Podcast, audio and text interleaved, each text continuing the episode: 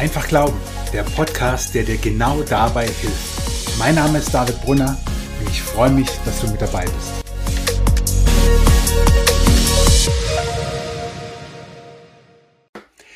Herzlich willkommen zu einer neuen Folge von Einfach Glauben. Und wie beim letzten Mal schon versprochen, bin ich heute wieder nicht alleine, sondern auch heute ist wieder Tim Falter bei mir.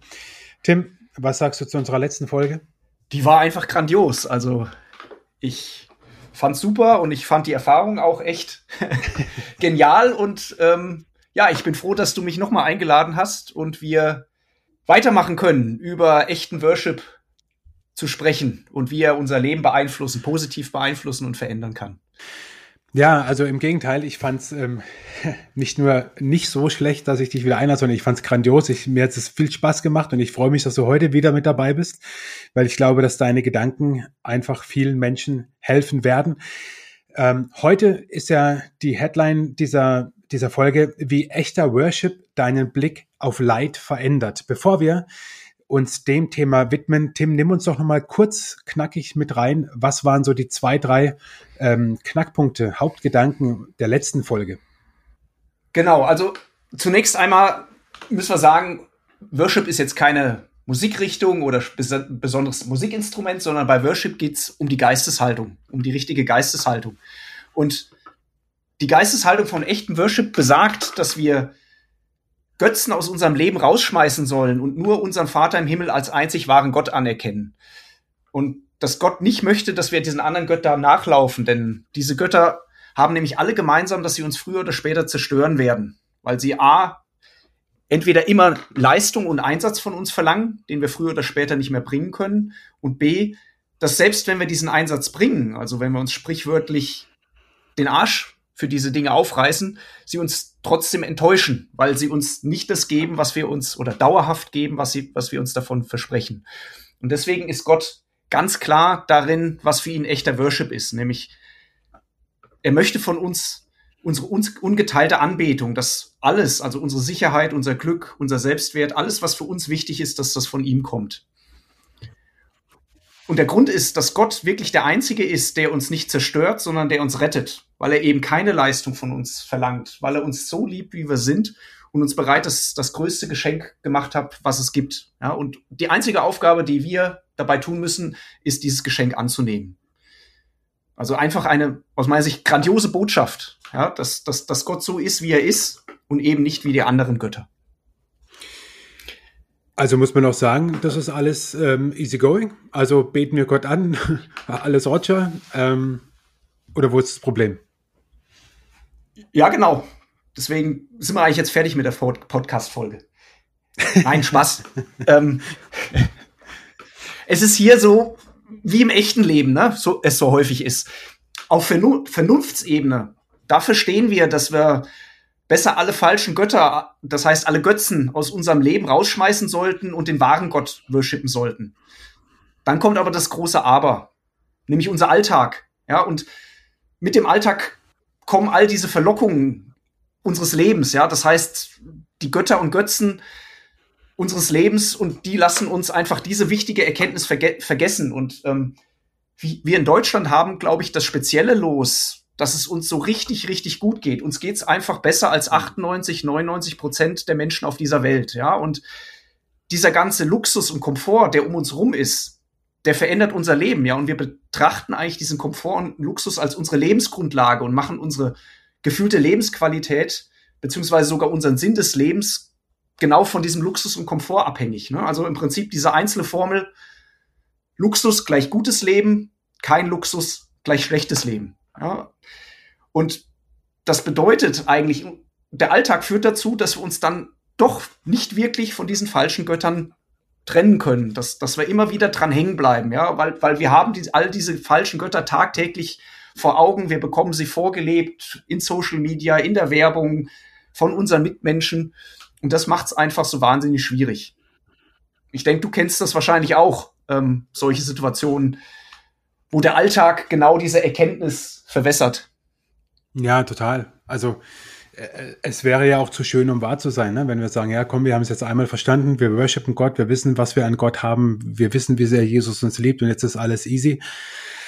Ähm, Ja, so ist es ja nicht. Mir, mir wird das also ein bisschen auf einer anderen Ebene, aber vielleicht kann man es damit vergleichen, oft so bewusst jetzt bei den eigenen Kindern. Ja, du und ich, wir haben ja jeweils zwei Kinder, ähm, jeweils ein Junge und ein Mädel. Ähm, wir sind mitten in den Herausforderungen ähm, dieser Lebensphase der Pubertät mit unseren Kindern. Und ähm, ich meine jetzt nur mal im Ernst, also ähm, es geht ja jetzt nicht um unsere Kinder oder dass sie besonders gut oder schlecht werden. Wir waren ja auch so früher, ja. Aber ähm, die wissen ja eigentlich auch, was gut ist und was ihnen gut tut. Also wir haben aktuell, ich sage jetzt nicht mit welchem unserer Kinder, immer wieder so die Challenge mit dem Lernen, mit, mit, mit Schule, ja, dass äh, einfach so die Sinnhaftigkeit von Schule und von Lernen nur bedingt verstanden wird.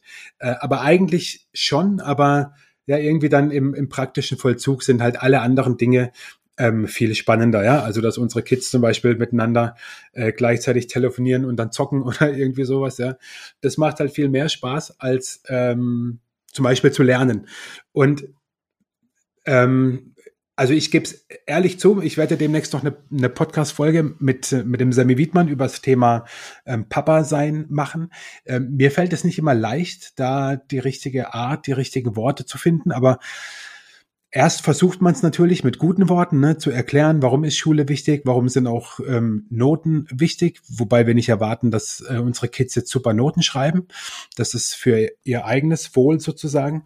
Naja, und wenn es halt nicht klappt mit den guten Worten, dann müssen halt auch mal pädagogische Maßnahmen her. Also, keine Ahnung, ja. Dann gibt's halt so schöne Tools wie Family Link oder so und du kannst die Bildschirmzeit deiner Kinder oder das WLAN oder was auch immer beschränken also ähm, eigentlich wissen auch die, ich sage jetzt mal meine Kinder, aber auch wir als Kinder früher wussten eigentlich, was gut ist.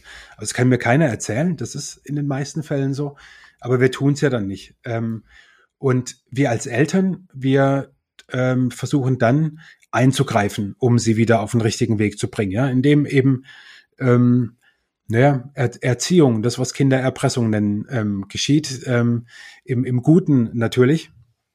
Äh, weil, weil, weil wir sie ja auf, dem, auf einem guten Weg, wir wollen ja das Beste, ja, dieser, dieser blöde, spießige Satz, den wir als Kinder immer gehört haben, ja, wir wollen nur dein Bestes und so.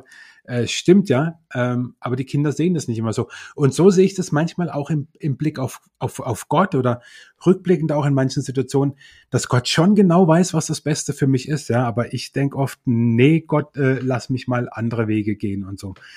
Ähm, und eben wir als Eltern greifen dann äh, zu erzieherischen Maßnahmen. Ja, also früher bei mir war es halt der Hausarrest. Ja, also ich musste öfters mal daheim bleiben und durfte nicht mit Freunden spielen sowas und ich habe es überlebt. Äh, aber wie, wie ist das bei Gott? Also, wie, wie ist das zwischen Gott, Gott und uns? Wie siehst du das? Also, ich meine, kann man das jetzt so eins zu eins übertragen? Wir als Eltern, so ist Gott dann auch zu seinen Kindern?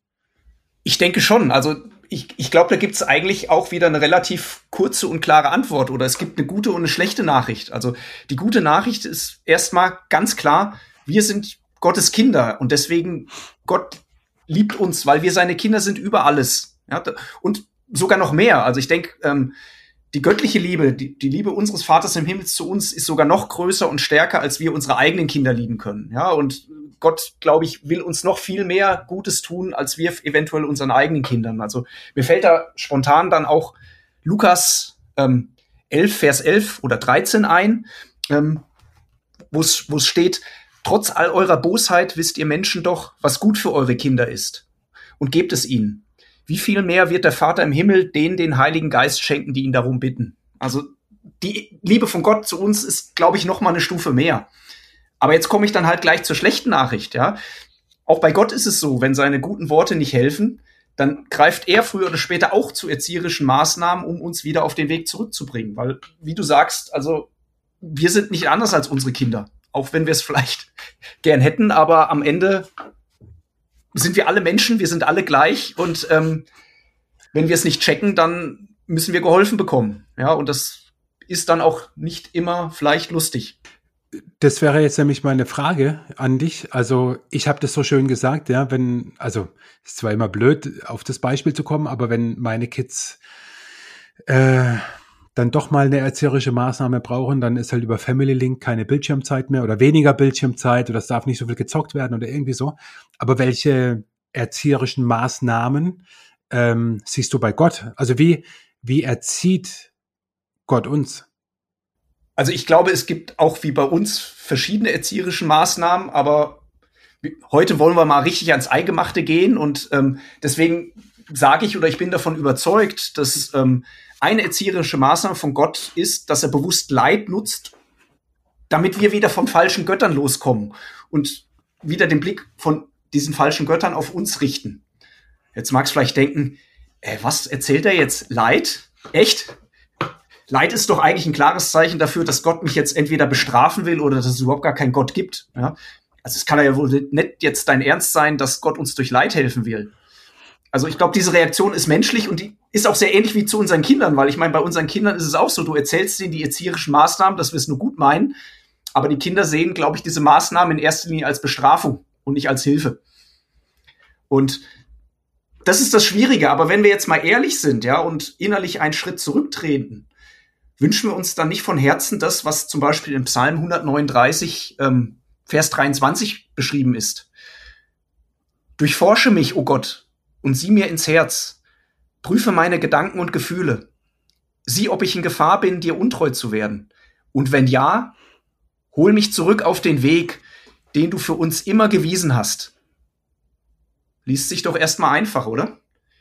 Aber jetzt überleg dir echt mal genauer, was die Konsequenz sein könnte, wenn du Gott mhm. wirklich von Herzen bittest und aufforderst, hol mich zurück auf den Weg, den du für, den du uns für immer gewiesen hast. Ja, das bedeutet ja erstmal, ich bin vom Weg abgekommen. Ja, also ich bin bewusst irgendwo hingegangen. Und ich werde vermutlich auch nicht allein auf diesen Weg zurückkommen. Das heißt, die Konsequenz ist, wenn wir das ernst nehmen, dass Gott jetzt oder dass wir Gott natürlich auch auffordern, Mittel zu ergreifen, um das wieder zu erreichen. Ja, und ich glaube einfach, eine Möglichkeit, wie wir wieder auf diesen Weg zurückkommen, ist Leid. Also wirklich nochmal zu mitschreiben, Gott kann auch Leid nutzen, damit wir wieder auf den Weg zurückkehren, der uns, den er uns gewiesen hat. Also vielleicht überraschende und gewagte Aussage, aber ich bin davon überzeugt, dass das ein Weg ist. Ja, also ich sag mal so, überraschend vielleicht nicht, aber hart. Also, oder nicht einfach zu glauben. Ähm, wie echter Worship deinen Blick auf Leid verändert, ist ja äh, das Thema dieser Folge und wir kommen gleich nochmal auf, auf echt, auf, auf das, was es bedeutet, echter Worship, wie das den Blick auf Leid verändert. Ähm, es gibt ja im Neuen Testament in Hebräer 12 auch so eine Stelle, die sehr, sehr herausfordernd ist, ja, die ähnlich ist. Ähm, Hebräer 6, äh, Hebräer 12, Vers 6 folgende, denn der Herr weist die zurecht, die er liebt, und er straft jeden, den er als seinen Sohn annimmt. Wenn ihr Schweres ertragen müsst, dann erkennt ihr darin die Zurechtweisung Gottes. Denkt daran, dass Gott euch als seine Kinder behandelt. Wer hätte je von einem Sohn gehört, der nie bestraft wurde? also so ein kleiner Rotzlöffel irgendwie so. Äh, also das ist ja das, was wir vorhin auch schon gesagt haben. Ne? Ähm, klar hören wir das Wort Strafe und, und Leid und haben dann gleich die schlimmsten Dinge vor Augen. Und wie kann Gott das zulassen, ist ja so eine andere große Frage. Aber du gehst ja jetzt sogar noch einen Schritt weiter. Und ich meine, nicht nur du, ich, ich, ich sehe das ja ganz, ganz genauso wie du, dass Gott das nicht nur zulässt, sondern dass er das auch ähm, als, als eine Möglichkeit, als eine erzieherische Maßnahme nimmt. Ähm, und eben, du hast jetzt eine Stelle aus dem Alten Testament zitiert, ich habe noch eine Stelle aus dem Neuen Testament dazugelegt, die deutlich macht, ähm, dass Gott uns da nicht nur zurechtweist, sondern dass er uns, wie, wie es dann im Hebräerbrief heißt, wie seine Kinder behandelt. Ja? Und da sind wir ja wieder bei dem Thema auch von uns. Ich würde jetzt mal von uns beiden sagen, dass wir als Papas unsere Kinder über alles lieben und das Beste für sie wollen. Und ähm, manchmal geht's mir selber so, dass ich eine gewisse ähm, erzieherische Maßnahme uncool finde. Ja? Also manchmal wäre es ja auch einfacher, lass dein Kind fünf Stunden am Tag zocken, dann hast du deine Ruhe. Ja? Also jetzt mal ehrlich, machen ja auch manche so. Ähm, ist für mich der komplett falsche Weg. Ja, Nicht nur, weil dem Kind so viel Digitalgedöns nicht gut tut, sondern weil ich auch äh, qualitative Zeit mit meinen Kindern verbringen will. Ähm, und deswegen ist es manchmal ja auch so, dass man ähm, wenn, wenn man, wenn man, wenn man die Kinder erzieht oder, oder eine Maßnahme ergreift, das ja auch nicht immer das, der einfachste Weg ist, ja. Oft denken wir, es einfach laufen zu lassen wäre einfacher, kriegen dann aber die Rechnung irgendwann später. Und so sagt es Gott halt auch. Die Frage jetzt nur von mir an dich ist, ähm, wir haben ja uns in der letzten Folge schon sehr viel über Worship unterhalten, also warum echter Worship äh, entscheidend ist. Die Frage ist jetzt an dich, ähm, wie, wie kommt jetzt Worship hier ins Spiel? Also wir reden von Leid, von erzieherischer Maßnahme und so weiter, Gottes, wie er eingreift. Äh, was hat das jetzt mit Worship zu tun? Genau, also der Worship und der echte Worship führt jetzt dazu, dass du einfach deine Geisteshaltung änderst, ja, dass du nicht nur einfach auf dieses Leid guckst und, und vor dem Leid, vor lauter Leid nichts anderes siehst, sondern mit dieser Geistungshaltung guckst du in erster Linie erstmal auf Gott und seine Größe, ja, und, und, und machst dir klar, Gott ist größer als deine Probleme und auch als dein konkretes Leid. Und weil Gott dein Vater ist, wird er dich jetzt auch un, nicht unnötig bestrafen oder, oder, oder leichtfertig verletzen, ja, und sozusagen mit diesem Mindset, dass Gott größer ist auch als dein Leid und dass er eigentlich was Gutes im Sinne hat, kannst du jetzt anders damit umgehen und du kannst in die Reflexion gehen und du kannst überlegen, okay, gibt es vielleicht in meinem Leben gerade einen falschen Gott, den ich gerade anbete? Ja, und der dazu führt, oder was dazu führt, dass ich meinen Blick vom, von meinem Vater abgewendet habe und will vielleicht Gott diesen Götzen durch dieses Leid vom Thron stoßen. Also wir haben ja auch let in, im letzten Podcast einige Beispiele durchgesprochen. Zum Beispiel die Schönheit, die ja sehr präsent ist. Ne? Schönheitsgesundheitswahn Gesundheitswahn äh, mit all diesen negativen Effekten. Ja, hm. jetzt kann es natürlich sein, dass Gott wirklich bewusst oder dass Gott sagt, durch Krankheiten oder gesundheitliche Beeinträchtigungen einfach Gott klar macht, pass auf, du kannst dein Leben und dein, dein Selbstwert nicht von der Schönheit abhängig machen. Ja, Na, natürlich ist das nicht schön für dich im ersten Augenblick, im wahrsten Sinne des Wortes, aber wenn du voll veränderte Tatsachen gestellt wirst, dass, dass auf der Ebene nichts mehr geht, dem Götzen zu dienen, dann kann das auch ein, zu einem Umdenken führen. Anderes Beispiel, Karriere. Ja, wer will nicht Karriere machen und Geld verdienen und Macht bekommen? Ähm, jetzt kann es aber durchaus sein, dass auf dem Weg dahin, dass du eine Jobabsage bekommst, irgendein Karriereknick kommt oder irgendeine Krankheit, die dir den Job ähm, unmöglich macht. Jetzt kannst du zum Beispiel überlegen, na ja, ist das jetzt einfach schlecht? Ähm, hat Gott sozusagen, mag er mich nicht, liebt er mich nicht mehr? Oder du kannst einfach vielleicht auch reflektieren und sagen, naja, wenn ich jetzt da den nächsten Schritt gegangen wäre, hätte mich das vielleicht nicht früher oder später zerstört oder vielleicht nicht nur mich, aber meine Familie, weil ich sozusagen dann, wenn ich jetzt diesen Job bekommen hätte, die Zeit nicht mehr in meine Familie, das heißt in meine Frau und meine Kinder investieren könnte. Also im Prinzip einfach zu gucken, okay, ist das vielleicht einfach jetzt irgendein Punkt, wo Gott mir einfach ein Stoppschild setzt und sagt, okay, es ist einfach nicht gesund, diesen Weg weiterzugehen. Oder als letztes Beispiel unsere Beziehungen. Ja, also ich glaube, wenn wir in Beziehung sind, auch zu anderen Männern oder Frauen, dann, also gerade am Anfang sagt man ja auch, dann vor, vor, vor lauter Herzen im Bauch äh, sieht man, kann man ja auch nicht mehr klar denken, ja. Das heißt, auch Trennungen können jetzt nicht nur schlecht sein, sondern können vielleicht auch einfach helfen, von einer toxischen Beziehung loszukommen. Also das heißt, mit dieser Geisteshaltung und dieser Möglichkeit zu reflektieren, haben wir eine Chance, einfach auch anders auf das Leid zu gucken. Ja, wir werden wahrscheinlich gleich noch genauer drauf eingehen. Also im Prinzip, man kann jetzt nicht pauschal sagen, dass Gott jedes Leid nutzt, um uns äh, zu helfen, aber zumindest in gewissen Situationen bin ich davon überzeugt, hm. dass das ein Weg ist. Ja, und diese Reflexion, ich glaube, das ist wirklich die Königsdisziplin. Ja, also wenn du das schaffst, nicht nur das Leid zu sehen, sondern eventuell auch noch mal hinter die Kulissen zu gucken, was kann der Grund dafür sein? Ich glaube, das kann dein Leben echt ändern. Das kann dazu führen, dass du das Leid oder die Leitsituation anders annimmst und sogar als Chance sehen kannst, dich und auch deine Beziehung zu Gott zu erneuern. Wow, ja, das ist äh, jede Menge ähm, an, wie soll ich sagen, an Gehaltvollem, an manchem, was, es, was ich, glaube ich, erstmal setzen muss. Ähm, ich will zwei Dinge äh, unterstreichen oder nochmal hervorheben. Das eine ist, was du gesagt hast, nicht jede Leitsituation. Das glaube ich auch. Also, das bitte ich auch dich, lieber Hörer, zu verstehen, dass wir nicht sagen wollen, dass jedes Leid von Gott eine erzieherische Maßnahme oder dergleichen ist, sondern man darf quasi nicht diesen Umkehrschluss machen und sagen, jedes Leid ist jetzt von Gott äh, als eine pädagogische Maßnahme geschickt, ähm, sondern andersrum. Es kann sein, dass es so ist, aber es muss nicht so sein. Also das liegt uns beiden, glaube ich, sehr am Herzen zu betonen, dass nicht jede Leitsituation ähm, jetzt ein Eingreifen Gottes ist, weil er irgendwie ein falscher Gott, was Tim jetzt gerade so äh, gesagt hat, im, im Spiel ist. Also bitte so nicht verstehen, aber die Möglichkeit, ähm, äh, es sozusagen zu sehen. Und das ist die zweite Sache, was du gesagt hast, Tim, äh, was ich so gut finde, ähm, dass man so eine Leitsituation,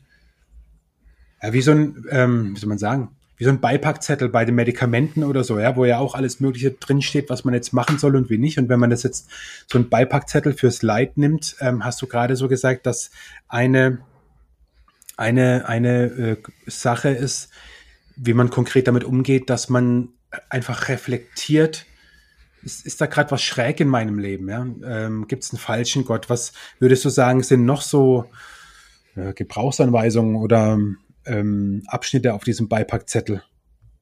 Also ich glaube, unmittelbar verbunden mit dieser Reflexion ist ja, dass du diese Leitsituation annimmst und mit Gott ins Gespräch gehst, ja, und deinen Blick auf Gott richtest, ja, und, und, und, und zu Gott gehst und sagst, hey Gott, was willst du mir mit dieser Situation jetzt zeigen, ja? Ähm, ich glaube nicht, dass es einfach grundlos ist, sondern jetzt brauche ich auch dich und die Interaktion mit dir, um einfach rauszufinden, was willst du in meinem Leben damit bewirken. Ja, und ich glaube, wenn du dann auf dieser Ebene bist, dann gibt es sogar noch einen Bonus, weil ich bin davon überzeugt, wenn du da bewusst auf Gott zugehst und in die Kommunikation mit Gott gehst, dann kannst du ihn in diesen Situationen auch challengen. So nach dem Motto, hey Gott, du förderst mich jetzt gerade durch Leid heraus, dann brauche ich dich jetzt aber auch zeig dich bitte, hilf mir. Vielleicht mehr als vorher. Also ich glaube, du kannst auch wirklich mhm. mit Gott da wirklich in den Ring steigen und äh. Gott auch herausfordern und challengen, mit dir zusammen diesen Weg zu gehen. Ja, und ich glaube, da gibt's eine Menge gute Beispiele in der Bibel. Es wird wahrscheinlich den Podcast sprengen, da jetzt durchzugehen. Ja, also Hiob ist immer ein, ein, ein gutes Beispiel. Ja, aber auch in unserem Alltag, ja, wo sich das gezeigt hat, dass Menschen, die in diesen Situationen zu Gott gegangen sind und ihn herausfordert, gefordert haben, dass hinterher im Prinzip ähm, ja ihr, ihr Leben so, sozusagen auch eine neue Wendung und in vielen Fällen eine positive Wendung bekommen hat. Ja, du hast jetzt gerade Hiob schon angesprochen. Ich ähm, denke da zum Beispiel auch an äh, eigentlich an jede Heilung im Neuen Testament, von der wir lesen, wo ja Menschen Leid hatten, Leid erfahren haben und ähm, dann Jesus sie geheilt hat. Und eine der verrücktesten für mich ist diese Geschichte, wo äh, in Markus 2 steht, die gleich am Anfang, wo ein Gelähmter von den vier Freunden durchs Dach runtergelassen wird. Ja, also weil das Haus so voll war, Jesus hat gepredigt und das Haus war voll, die Leute kamen nicht durch, aber da war ihr gelähmter Freund, also haben die vier äh, kurzerhand das Dach abgedeckt, was in der damaligen Zeit jetzt nicht so schwierig war wie in unserer Zeit heute, weil es nicht gemauert war, so wie wir das kennen, oder Ziegel oder dergleichen, und haben ihn dann runtergelassen zu Jesus und ähm, ja, er hat ihn geheilt, er hat ihm seine Sünden vergeben. Also lange Geschichte, worauf es mir ankommt, ist, dass ich glaube, so ähm, eine Art damit umzugehen ist auch, dass wir uns, dass wir im Leid echte Freunde uns bewahren. Ähm, und ich sag bewusst bewahren, weil im Leid suchst du dir vielleicht nicht die besten Freunde, ähm, sondern die musst du vorher schon haben. Und ich glaube, das ist immens wichtig, dass wir im Leid Menschen an unserer Seite haben, die nicht wie bei Hiob die Freunde ihn dann zugeballert haben mit irgendwelchem Nonsens, sondern Freunde, die dich einfach zu Jesus bringen, ähm, die, die auch für dich beten, die für dich da sind. Ähm, und was mir persönlich immer total wichtig ist, klar, ich bin auch Pfarrer, ähm, ist das Wort Gottes, dass wir Bibelverse, Absch Abschnitte oder die Wahrheit, die in der Bibel steht, im Leid nicht vergessen. Und ähm, wir machen oft den Fehler, dass wir im Leid uns erst an Gott wenden. Aber ich glaube, wenn wir schon vorher das, was wir im letzten Podcast auch über den Worship hatten, feste Zeiten am Tag haben, wo wir ja, Begegnung mit Gott suchen, ähm, dann ist es auch wichtig, ähm, so bestimmte Bibelverse, Gottes Wahrheit über unser Leben auswendig zu wissen oder im Smartphone als Hintergrund. Ja, ich habe Psalm 23, habe ich im Moment als äh, Hintergrund. Nichts wird mir fehlen, steht da groß auf meinem Smartphone äh, drauf. Also solche Reminder zu setzen, ähm, glaube ich, ist auch ziemlich cool. Aber ähm, wir haben jetzt viel ja, wie soll man sagen, ähm, in Anführungszeichen theoretisch darüber gesprochen. Ich weiß, Tim, dass du selber eine sehr einschneidende Erfahrung hattest mit dem Thema Leid und wie echter Worship unser ähm, ähm, Blick auf Leid verändert. Äh, nimm uns doch mal mit rein. Was, was war das bei dir? Genau, also im Prinzip geht's ja drum oder ist eine Sache von Leid, dass Gott uns hilft, den Blick von falschen Göttern auf ihn wieder zu lenken. Und ähm, ja, ich habe in meinem Leben einen Gott, einen anderen Gott, vielleicht mehrere, aber ein, das ist der Sport. Ja, also ich liebe Sport, ich mache am liebsten jeden Tag Sport, ich gucke Sport, ja, gut, Fußball ist jetzt gerade nicht so gut.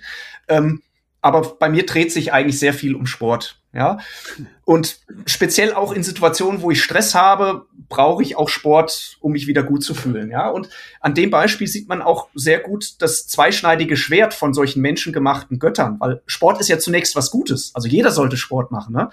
Keine Frage.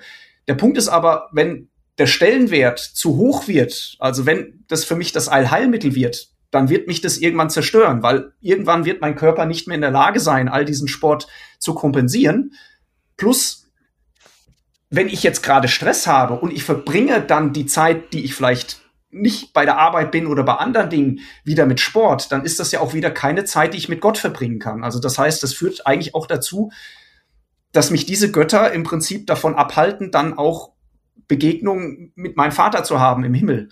Und dann wird's gefährlich. Ja, und jetzt ist genau der Punkt, was ist eigentlich für einen Sportler mit das Schlimmste, was es gibt? Bandscheibenvorfall.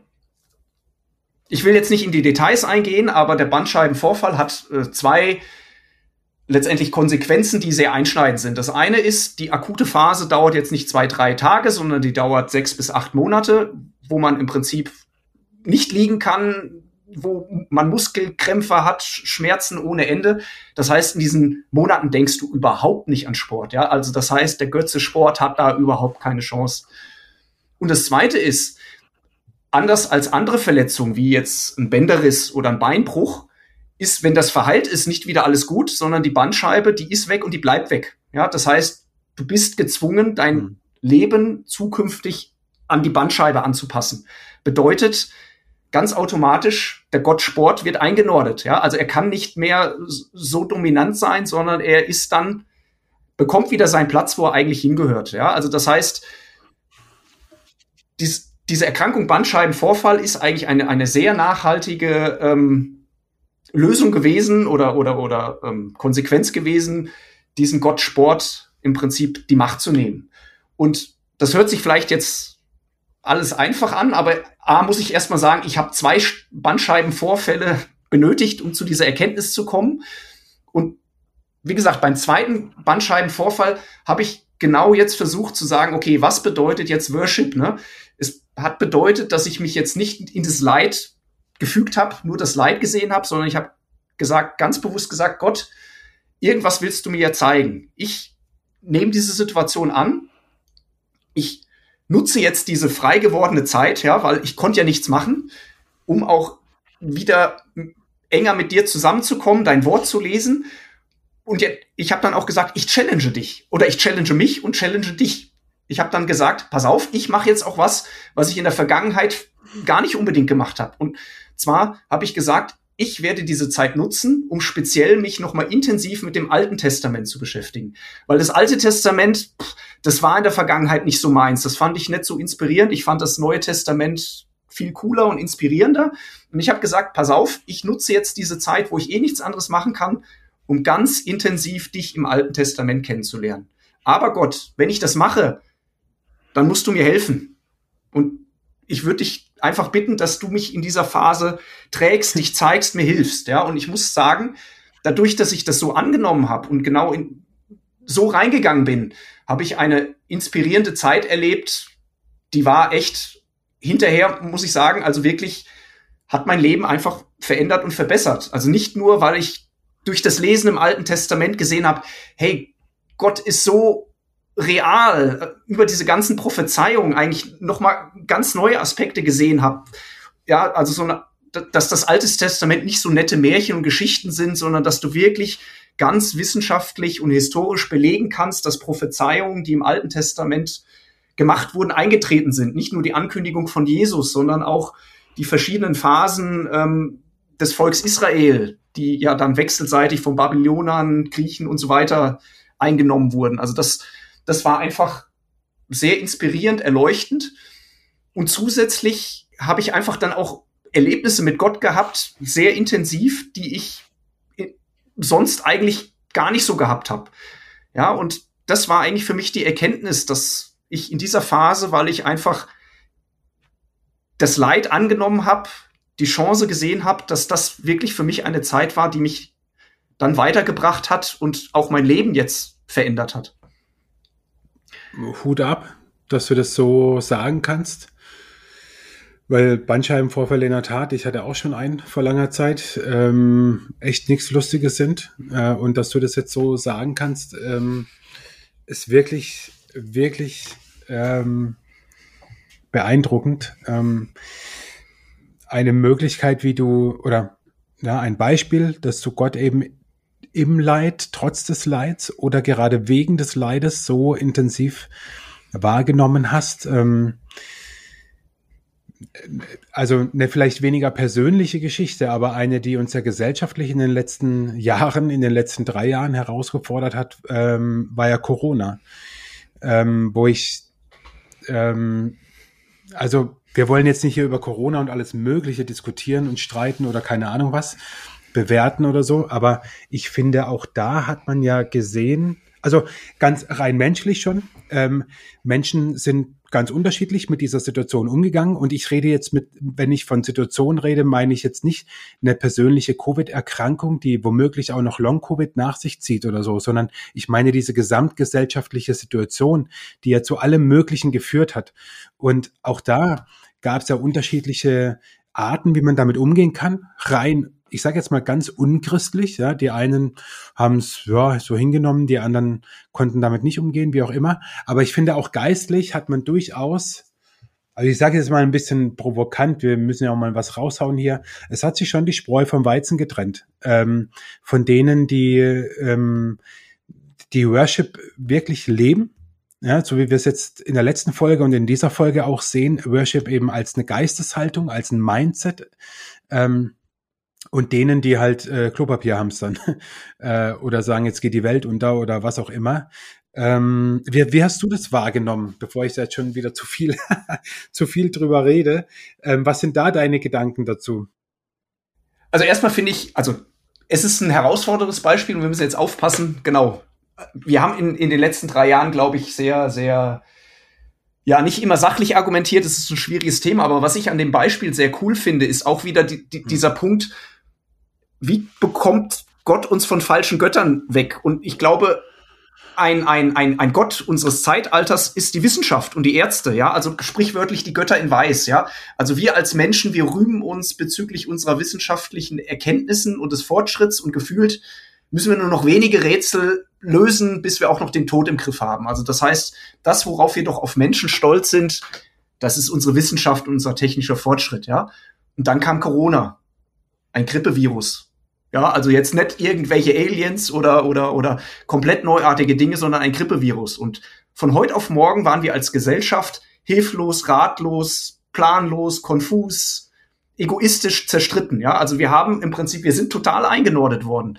Und das, und das finde ich als Beispiel einfach beeindruckend. Und, und, und wie du schon sagst, also im Prinzip hat man dann auch gesehen, wie die einzelnen Menschen mit Leid umgehen oder nicht umgehen können. Und wir müssen ganz klar sagen, wir dürfen Corona nicht verharmlosen. Ne? Es war eine schreckliche Zeit und ähm, das darf niemals in Vergessenheit geraten, dass da viele Menschen, wahrscheinlich zu viele Menschen gestorben sind, dass speziell unsere Kinder und Jugendliche und auch andere Menschen hart getroffen wurden, die jetzt unter Depressionen, Beziehungsstörungen le leiden und auch unsere Wirtschaft oder einige Wirtschaftsbereiche hart getroffen sind.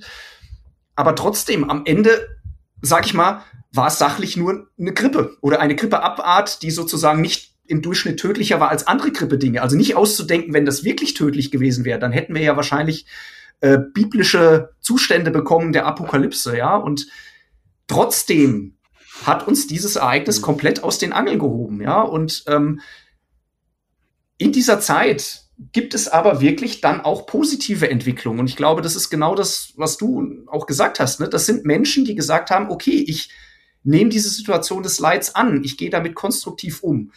Ich stelle auch nicht den eigenen Selbsterhaltungstrieb über Nächstenliebe und, und, und, und ich, ich nehme einfach weiterhin Rücksicht. Und ich nutze auch die Situation, um eventuell was Neues zu schaffen. Ja? Das heißt, weniger bedeutet ja nicht zwingend weniger, sondern weniger kann auch manchmal mehr bedeuten. Ja, und ich glaube, da gibt es einfach sehr gute Beispiele, dass Corona eben nicht nur durchgehend Leid gebracht hat, sondern dass es auch positive Entwicklungen gegeben hat. Ja, und wenn wir jetzt mhm. hier ins direkte Umfeld gucken, zum Beispiel Kirchengemeinden, ja, also wir waren ja gezwungen, Präsenz war nicht mehr möglich, wir waren gezwungen, auf Online-Formate zu gehen. Ja, was einige besser, andere weniger gut hinbekommen haben, aber die, die es hinbekommen haben, stellen auf einmal fest, wow, das ist ja eine Riesenchance, weil jetzt, wo die Leute wieder in die Kirche kommen, habe ich durch das Online-Format und weil ich weiß, wie das geht, eine viel größere Reichweite. Ja? Also ich kann einen Gottesdienst in München haben und trotzdem gucken in Kiel Leute zu.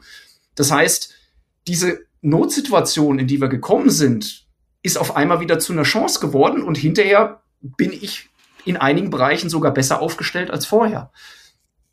Und ich glaube, da gibt es einfach viele Beispiele, auch mhm. auf, auf, auf Einzelschicksalsebene, ja, wo dann Menschen gesagt haben, ich nutze das, ich nutze das, um wieder mit Sport anzufangen. Oder die Zeit, wenn ich nicht rausgehen kann, ich ernähre mich be bewusster, ja, koch vielleicht individuell und so weiter. Also einfach gesagt haben, ich mache jetzt was aus dieser Situation. Und, und das ist, glaube ich, das ist für mich einfach genau das, die Konsequenz dieses echten Worships, ja, dass Leid einfach auch eine Chance sein kann für was Neues.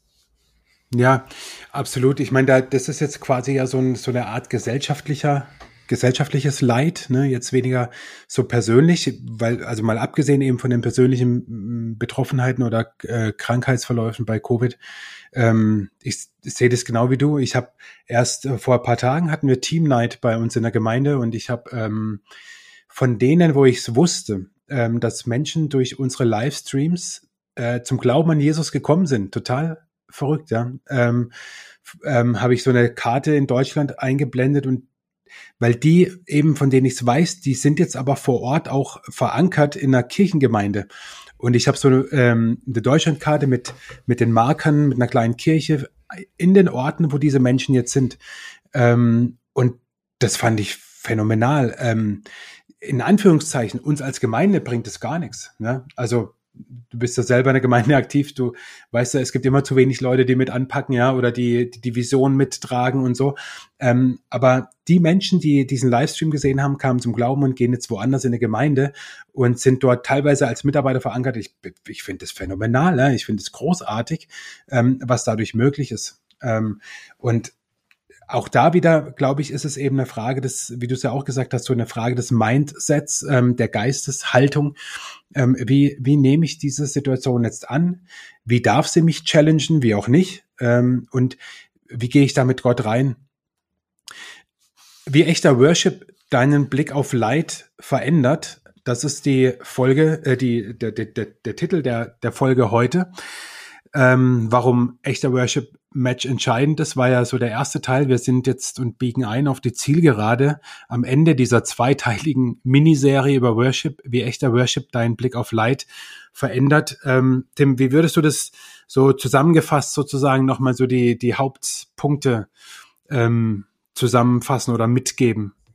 Ja, ich glaube, das, was, was wirklich wichtig ist und was ich nur empfehlen kann oder, oder dich bitte einfach das mal im Hinterkopf zu haben, ist einfach mit dieser Geisteshaltung des Worships dir immer wieder zu versuchen, den Blick auf Gott zu richten, zu gucken oder dich zu, zu, dir zu vergegenwärtigen, dass Gott größer ist als deine Probleme und dass du auch dich selber challengest, zu sagen, okay, bin ich jetzt wirklich der Worshipper von Gott oder worshipe ich gerade anderen Göttern und Götzen? Und wenn jetzt Situationen kommen, wo dein Leben aus den Fugen gerät, wo du vielleicht auch so ein bisschen vom Weg abkommst, einfach auch zu reflektieren, okay, ist das jetzt eine Situation, wo mich Gott vielleicht wieder zu sich hinführen will? Und diese Situation anzunehmen, zu nutzen, wirklich auch Gott zu challengen, ihn herauszufordern. Und dann glaube ich, dann kann das zu einem Segen werden. Um das aber auch noch mal klar zu sagen, es wird Situationen in deinem Leben geben, auch in meinen, wo Leid kommt und du hast keine Ahnung, was das jetzt soll. Ja, und ich glaube, das ist dann wirklich schwierig und dann können wir einfach nur darauf vertrauen, dass mhm. Gott da ist, dass er uns auch in diesen Situationen trägt. Aber es wird Situationen geben in deinem Leben, wo ich glaube, wenn du diese Reflexion machst und mit dieser Geisteshaltung reingehst, dass du wirklich auch erkennen kannst, okay, Gott will mir jetzt in meinem Leben irgendwas zeigen, dass ich irgendwas ändern sollte, damit ich wieder sozusagen auf den richtigen Weg komme. A la Psalm 139. Dass Gott mich wieder auf diesen Weg bringt, den er für uns vorherbestimmt hat. Großartig. Ich sag dir, Tim, vielen, vielen Dank ähm, dass du dich auf die Reise gemacht hast, ähm, dass wir zweimal diese Podcast-Folge machen konnten. Ich glaube, ich hoffe, ich befürchte nicht, ich vermute, ich wünsche es mir, dass wir noch ein paar Folgen machen. Äh, vielleicht zu anderen Themen, ja, vielleicht kommen wir mal aufs Thema Fußball oder so, wer weiß. Aber dann landen wir schon wieder beim Thema Leid bei deinem Lieblingsverein. Jetzt, jetzt musst du es verraten. Du hast es ja gar nicht verraten, oder? Ich habe es verdrängt erfolgreich, ne? Also ja, also ich bin ähm, TSG Hoffenheim-Fan ähm, ja, es gab schon bessere Zeiten. Aber was will man machen? Also ich meine, wenn man einmal einem Verein sein Herz geschenkt hat, dann sollte man auch dabei bleiben und konsequent sein. Ich meine, du kennst das ja auch. Ähm, der KSC hat auch schon mal bessere Zeiten erlebt. Äh, nächste Saison sind wir wahrscheinlich auf Augenhöhe. Ja. Aber das ist ja auch schön. Ähm, so ist es wie im Leben, ne? Ja. Es gibt Höhen und Tiefen. Ja, genau. Genau. Tim, vielen Dank, dass du dich auf die Reise gemacht hast, warum echter Worship Match entscheidend ist und wie echter Worship deinen Blick auf Leid verändert. Ähm, ich hoffe, dass das für euch etwas war, wo ihr mitgehen könnt, wo ihr sagt, Mensch, das tat richtig gut, das ist wichtig, ich will diese Mindset, diese, diese Geisteshaltung einnehmen, echten Worship zu leben. Und ja, ich würde mich freuen, wenn ihr den Podcast liked, wenn ihr ihn gut bewertet, wenn ihr ihn weiterempfehlt, wenn ihr ihn auch Menschen weitergebt, wo ihr sagt, Mensch, das wäre gut, wenn sie jetzt diese Folge hören. Und freue mich, wenn du auch das nächste Mal wieder mit dabei bist bei Einfach Glauben. Und bis dahin wünsche ich dir alles Gute und Gottes Segen. Ich hoffe, diese Folge hat dich ermutigt und inspiriert, einfach zu glauben. Schreib mir gerne dein Feedback und deine Fragen an info at david-brunner.de oder auf Instagram. Ich freue mich, von dir zu lesen.